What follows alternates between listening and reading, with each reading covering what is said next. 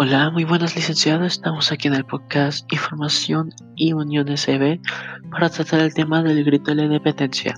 A continuación, el podcast será tomado por el estudiante de tercero de bachillerato para el OA Julio Mogollón. Muchas gracias. Como dijeron con anterioridad, el tema que vamos a tratar será el del grito de la independencia de Quito que se dio el 10 de agosto de 1809.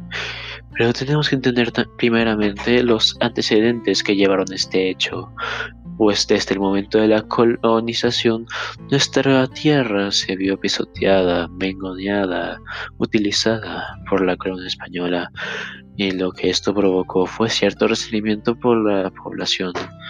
En su origen, nuestros ancestros, los indígenas, se vieron explotados por los españoles y usados como herramientas y esclavos. Revoluciones como la de Fernando Taquilema en el 1848 se vieron frustradas por la falta de apoyo y lo nulo de la capacidad del líder al momento de llegar a las castas más privilegiadas. Por otro lado está también la falta de poder político que poseían los más privilegiados, que en nuestra situación serían los criollos.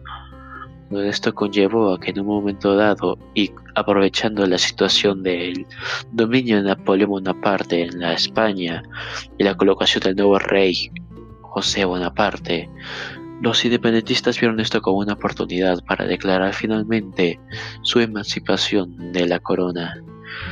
Esto se vio reflejado en la Declaración de Independencia del 10 de agosto de 1809, donde los pensadores de independentistas decidieron llevar a cabo una redacción de su carta de independencia.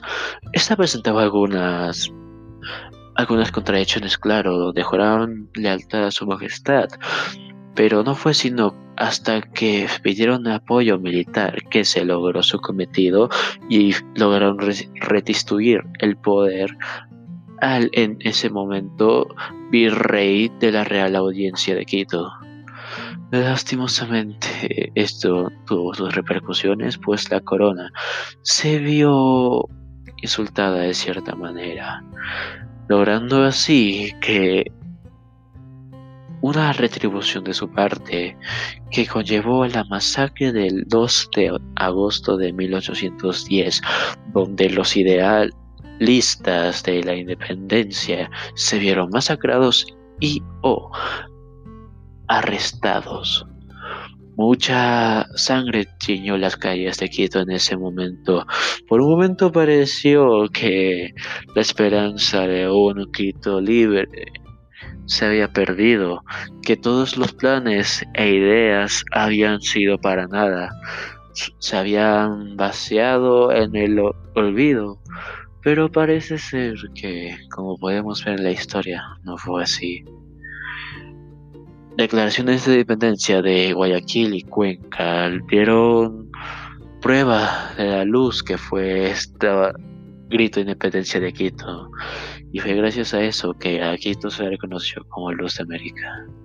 Con esto aclarado y con una lección más aprendida, creo que hemos acabado el podcast de hoy. Muchas gracias y que tengan un buen día.